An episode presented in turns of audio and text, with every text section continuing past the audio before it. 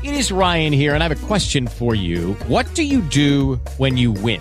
Like, are you a fist pumper? A woohooer, a hand clapper, a high fiver. I kind of like the high five, but if you want to hone in on those winning moves, check out Chumba Casino. At ChumbaCasino.com, choose from hundreds of social casino style games for your chance to redeem serious cash prizes. There are new game releases weekly, plus free daily bonuses. So don't wait. Start having the most fun ever at ChumbaCasino.com. No purchase necessary. VGW. Void were prohibited by law. See terms and conditions. 18 plus.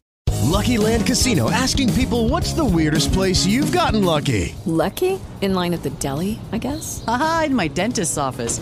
More than once, actually. Do I have to say? Yes, you do. In the car before my kids' PTA meeting. Really? Yes. Excuse me, what's the weirdest place you've gotten lucky? I never win and tell. Well, there you have it. You can get lucky anywhere playing at LuckyLandSlots.com. Play for free right now. Are you feeling lucky? No purchase necessary. Void where prohibited by law. 18 plus. Terms and conditions apply. See website for details.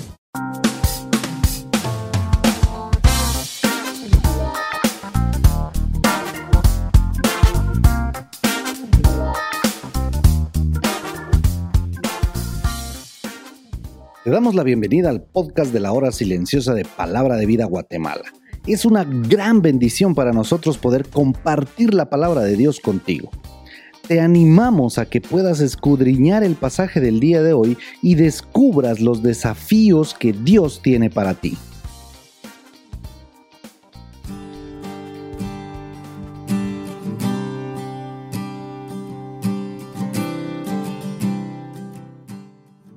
Qué bendición es saludarlos nuevamente en el comentario de la hora silenciosa. Hoy estamos en Gálatas capítulo 2 versículos del 7 en adelante. Pablo y Bernabé estaban regresando a Antioquía, probablemente de su primer viaje misionero. Ahora estaban viajando a Jerusalén y parece ser también que había un concilio en Jerusalén, según Hechos 15. El punto importante a tratar ahí en este concilio era en relación a los judaizantes, es decir, los gentiles que para hacerse judíos tenían que cumplir con la ley de Moisés. Pablo se hace acompañar de Bernabé, que, era judío, y también de Tito, un gentil no circuncidado.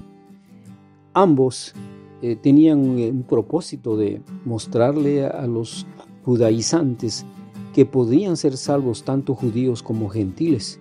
Recordemos que Tito era griego. La circuncisión era entonces el punto central de discusión.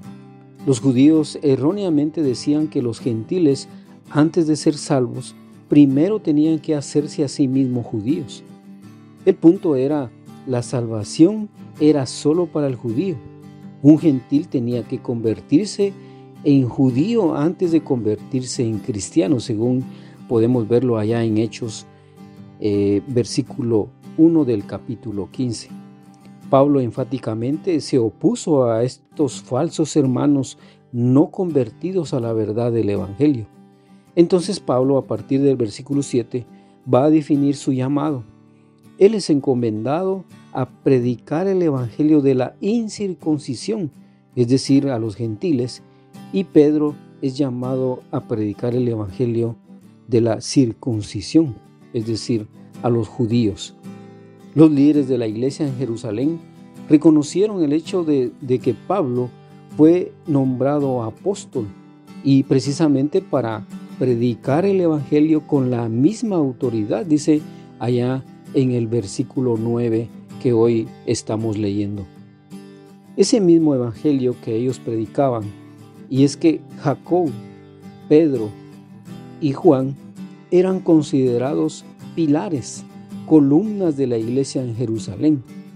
Debemos de notar acá que Pedro es enviado a los judíos y Pablo a los gentiles y ambos dieron evidencia de verdaderos hermanos, de trabajar en armonía en la predicación del Evangelio. A partir del versículo 11, el escenario cambia y ahora están nuevamente en Antioquía. Ahí Pedro no resistió la presión que ejercían los judíos. Pedro aprendió y practicó que podía y debía comer con los gentiles, pero la presión judía era más fuerte que su convicción. A partir del versículo 11 dice le resistí cara a cara porque era de condenar, dijo Pablo. Pedro estaba muy equivocado en lo que hacía. Pero veamos, no estaba equivocado en cuanto al acto en sí de comer con los gentiles. Allá en Hechos 11, Pedro explica por qué comía con los gentiles. De hecho, convenció a los judíos, dejaron de oponerse y alabaron a Dios en aquella ocasión. La conducta de Pedro fue contraria y fue condenable, dice en el versículo 12, porque se negó a asociarse. Dice el versículo 12, se retraía y se apartaba. ¿Por qué? Porque cuando llegaron algunos de Jacobo, algunos hermanos prominentes de Jerusalén, tuvo miedo de la crítica de aquellos judíos que insistían en la circuncisión de los gentiles. Sabía que se sentirían ofendidos los cristianos judíos que habían llegado de parte de Jacob. Pedro trató a estos cristianos gentiles como si no fueran cristianos realmente. Recordemos que un judío trataba a un gentil como inmundo, como un perro.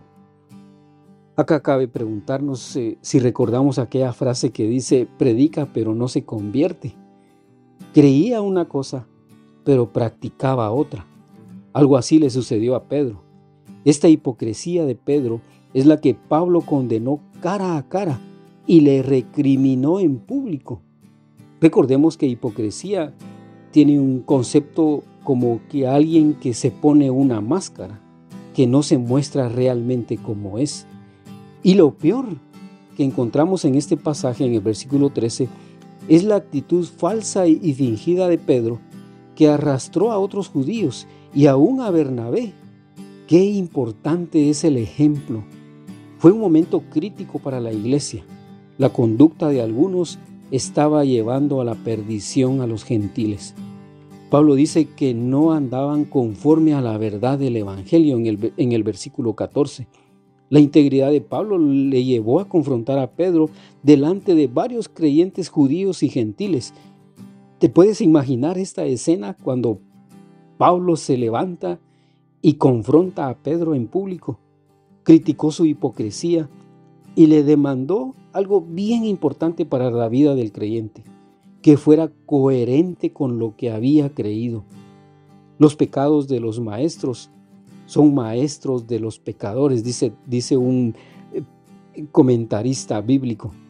Por otro lado, no fue un problema personal entre Pedro y Pablo, fue un problema de pecado público. Recordemos que Pedro y Bernabé eran líderes y otros siguieron su ejemplo. Esto requería de una exhortación pública. Reprende y corrige cuando sea necesario para que no crezca el escándalo. Cuando un líder se aparta, se descarrila y naturalmente otros le seguirán. Pablo fue usado por el Señor para ayudar a Pedro con esta actitud. La exhortación de Pablo fue una bendición para Pedro. Nuestro querido hermano Pablo dice en 2 de Pedro 3:15, refiriéndose a que no fueron enemigos. Él recibió la amonestación por el bien del Evangelio. Por eso, vívelo. Debes ayudar, no humillar. Nombra claramente el problema.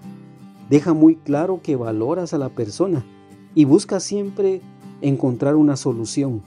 Critica el problema y no a la persona. Si realmente el problema es grande, debes actuar ahora y termina con una nota positiva. Es mi deseo que sigas creciendo en conocer al Señor todos los días. Por eso hoy te animamos a que no dejes de hacer tu devocional de la hora silenciosa. Que el Señor te bendiga.